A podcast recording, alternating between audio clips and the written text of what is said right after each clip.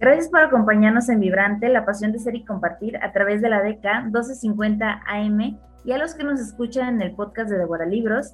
Yo soy Monse Macías, estoy de nueva cuenta frente al micrófono para platicar el día de hoy con Andrés Acosta, quien ha escrito cuento, novela, literatura infantil y juvenil y guiones para cine y televisión. Estudió Derecho en la UNAM, ha sido coordinador de talleres de creación literaria y lectura para la UNAM, el Instituto Nacional de Bellas Artes, la Universidad Iberoamericana, la Asociación de Escritores de México, Casalam y de talleres por Internet para Televisa y jefe de redacción de la revista Punto de Partida. Parte de su obra ha sido traducida al inglés, alemán y griego. Además ha sido becario del FONCA en el programa de apoyo a jóvenes creadores en la especialidad de novela. Ha sido creador con trayectoria del FUECA en Guerrero y artista seleccionado para el programa Artes por todas partes de la Secretaría de Cultura del Gobierno del Distrito Federal. Y el día de hoy vamos a platicar con él acerca de su libro hashtag Yo Bosco. Muchas gracias Andrés por estar con nosotros. Gracias Monse, gracias por estar aquí con, con tu público. Pues para empezar a hablar un poquito de Yo soy Bosco, les platico. Este libro es ideal para estos tiempos, ya que sirve para que los jóvenes reflexionen sobre los problemas sociales que salen a reducir y que empeoran durante los tiempos de crisis. Asimismo, es una novela con temática del acoso escolar y del ciberacoso, fenómenos tristemente vigentes desde hace varios años.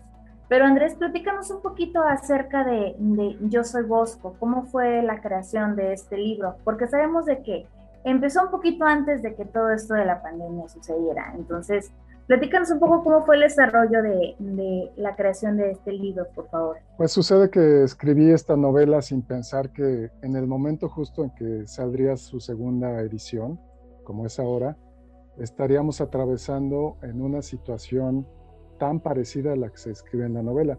La novela es de un chavo de unos 17 años, la escribí hace como cuatro años, que se enfrenta pues a una situación en la cual tiene que madurar a fuerza, rápido.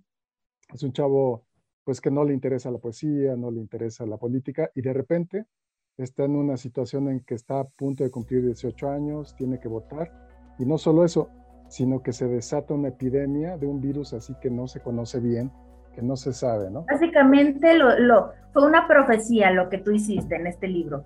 Sí, sí, sin querer, eh, digamos, se anticipó a lo que tendría que suceder unos años después para que saliera esta edición y pues esa es una sorpresa muy interesante, ¿no? Que coincida la ficción con la realidad.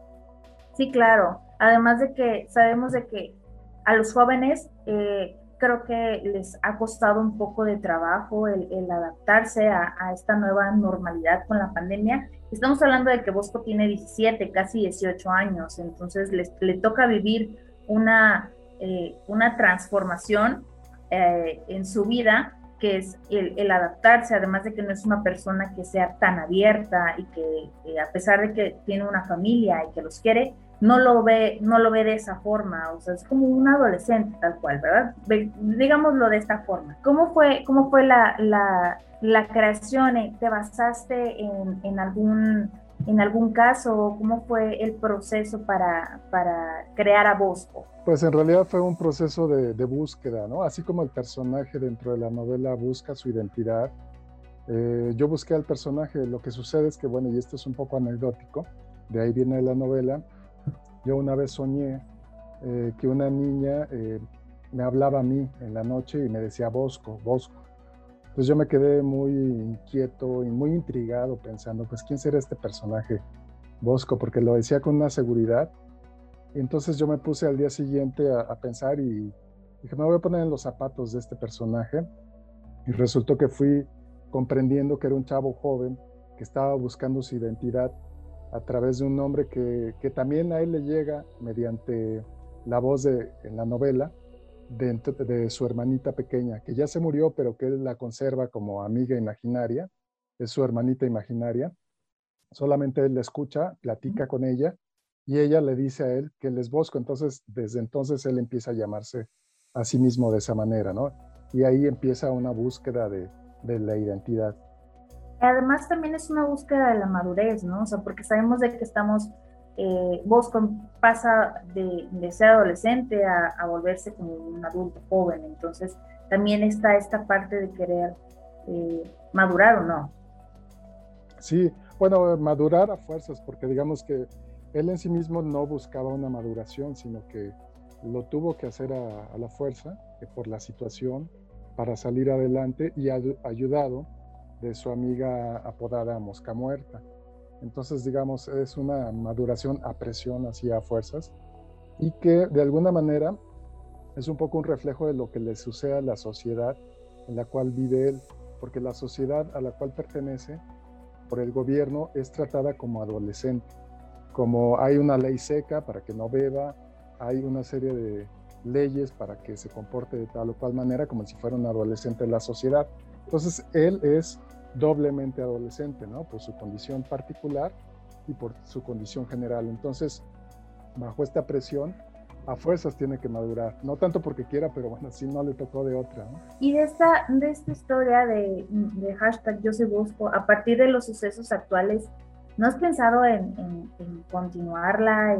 Creo que, que con esta historia muchos jóvenes se pueden sentir un poco identificados, a lo mejor en, ciertas partes de, esta historia, como para que se pudiera alargar, creo, porque esto es un, un, proceso de transición para todos, pero porque para los jóvenes ha sido algo que, al igual que Bosco, eh, que ha sido, a pesar de que a él le tocaron otros sucesos distintos en su sociedad, creo que han sido eh, eventos en los que se vuelven, no puedo decir traumáticos, pero que sí cambian la visión de, de, nosotros como personas. Pues ahora que lo mencionas, yo creo que es una idea magnífica, la verdad, porque eh, sería un poco pensar qué va a pasar con los jóvenes después de la pandemia, ¿no? O sea, estamos ahorita en el momento de los jóvenes pandemia, de el esfuerzo que han hecho de estar guardados en su casa y comunicarse solamente por, las redes, y qué va a pasar después, ¿no?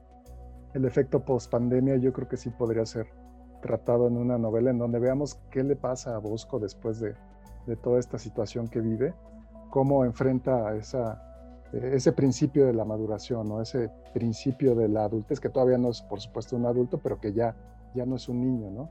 Entonces yo creo que, bueno, sí, la verdad es que sí es muy buena idea. Este tipo de, de novelas eh, van dirigidos para, para los jóvenes, para los jóvenes adolescentes, o tú lo proyectaste como, como un libro para, para quiénes, para que quiénes sean los, los que lo lean directamente. Eh, principalmente para jóvenes, sí está, digamos, pensado para un público juvenil y las dos ediciones que tiene eh, son en colecciones dirigidas para los jóvenes. Sin embargo, la intención que siempre he tenido al escribir literatura infantil y en este caso juvenil ha sido la de que mm, no, se, sea una literatura exclusiva para un grupo o un sector social o de edad, ¿no? Al contrario, que se abra, que la lean, por ejemplo, los, los adultos y la puedan leer con sus hijos o con sus amigos y se pueda comentar. Porque a veces sucede que eh, un adulto ve una novela juvenil y dice, ah, bueno, se la voy a recomendar a mi sobrino, a, alguien, a un hijo, pero no la quieren leer ellos, ¿no? Porque piensan que solamente les puede interesar a los jóvenes. Creo no, que además les interesa a los jóvenes, pero debe interesarles a los adultos, ¿no? Esa es la propuesta original. Además, con, esta historia estamos hablando de que, de que te puedes poner en los zapatos de Bosco, en los zapatos de la situación, ¿no? O sea, de, lo que se está viviendo y si no necesariamente tiene que ser como para, para adolescentes o jóvenes. Si estamos hablando de que el punto central es un adolescente, pero también es, es, es ver lo que está pasando a su alrededor, eh, alrededor con su familia, eh, el, que él ve que, o sea, a pesar de que su familia es, está bien y ellos están bien con él, eh, él, él, no lo ve así, o sea, él preferiría que no estuvieran juntos. Entonces, es como la, la otra parte de, de, la cara de, este personaje, porque no es, un, no es un adolescente el que, digamos, que, que ve todo color de rosa o que se le da todo. Sí, yo creo, creo lo mismo que dices exactamente, porque está el papá, por ejemplo, ¿no? Y la relación la novela habla de la relación entre el hijo y el papá, que a veces no es tan sencillo, la relación entre el hijo y la mamá, que aquí es un poco mejor que la del papá, pero yo creo que cualquier adulto puede pensar en sus hijos, en las relaciones que tiene con los adolescentes en general, en la sociedad, la distancia que a veces se crea por, pues por los contenidos que leen los jóvenes y no leen los adultos, en las redes sociales, en el internet, por ejemplo, hay una brecha muy grande y creo que la novela puede de alguna manera ayudar a, conectar estos extremos, a que no haya tanta distancia, ¿no? Entonces yo creo que un adulto también se puede interesar porque hay temas políticos dentro de la, novela, que es el trasfondo, que al, al, personaje principal parece que no le importan al principio y después se va involucrando, tanto que está envuelto por esos temas, ¿no? Entonces está el trabajo del papá, está las comunicaciones eh, radiofónicas acerca de lo que está sucediendo en la Cámara de Diputados, las discusiones políticas, todo eso creo que de alguna manera describe el mundo que vive el personaje, pero con su entorno también pertenece a otros ámbitos. Está la parte psicológica, digo, sabemos de que su hermana pues ya no está, pero Bosco sigue hablando con ella, o sea, la mantiene presente. Entonces también está la parte psicológica de, esta, de esto, porque eh, sabemos de que todos tenemos que, o sea, al tener una pérdida de, de ese tamaño, pues puede llegar a un duelo. En este caso, él, él la carga, o sea, todo el tiempo la tiene, la tiene presente.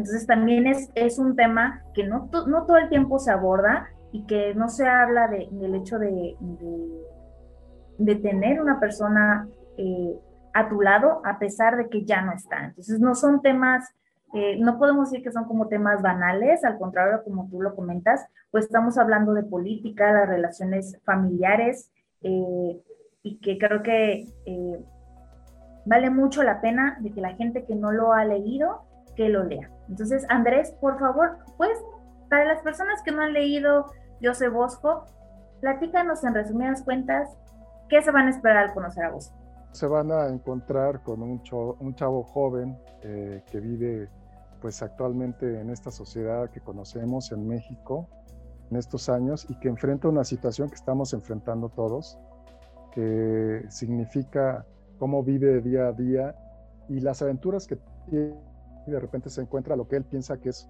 un portazo, en realidad es que están destruyendo un centro comercial porque quieren la gente preocupada por la epidemia eh, sacar cubrebocas, eh, eh, agua, alcohol, cosas que, que, requieren. Llegan los granaderos, este, llegan unos anarquistas, hay persecuciones, o sea, hay un poco de aventura y hay un poco de el elemento de la realidad que vivimos en estos días. Entonces yo creo que puede ser una lectura entretenida para jóvenes y para adultos. Perfecto, Andrés. ¿En dónde podemos eh, encontrar este libro. Está, está en físico, está en ebook, en audiolibro, lo podemos encontrar también. Afortunadamente, bueno, tiene una estupenda distribución, por eso se caracteriza la editorial. Lo podemos encontrar en todas las librerías principales, en todas las plataformas por internet, en su versión digital, entonces lo pueden tener en papel, en físico o en digital, o sea, no van a tener problema, afortunadamente. Es la maravilla de publicar en, en esta editorial. Por favor, si no han leído hashtag Joseph Bosco, les recomiendo que lo lean para que eh, se envuelvan en este mundo que la verdad es de que nos ha tocado vivir actualmente y que seguramente se sentirán identificados con Bosco o con alguno de los personajes o con el entorno conforme lo vayan leyendo. Muchísimas gracias Andrés por esta entrevista y por platicar con nosotros acerca de tu libro. Gracias a ti, Monse. Eh, pues estaremos en contacto. Te agradezco mucho la invitación, la plática y la charla tan interesante. Gracias.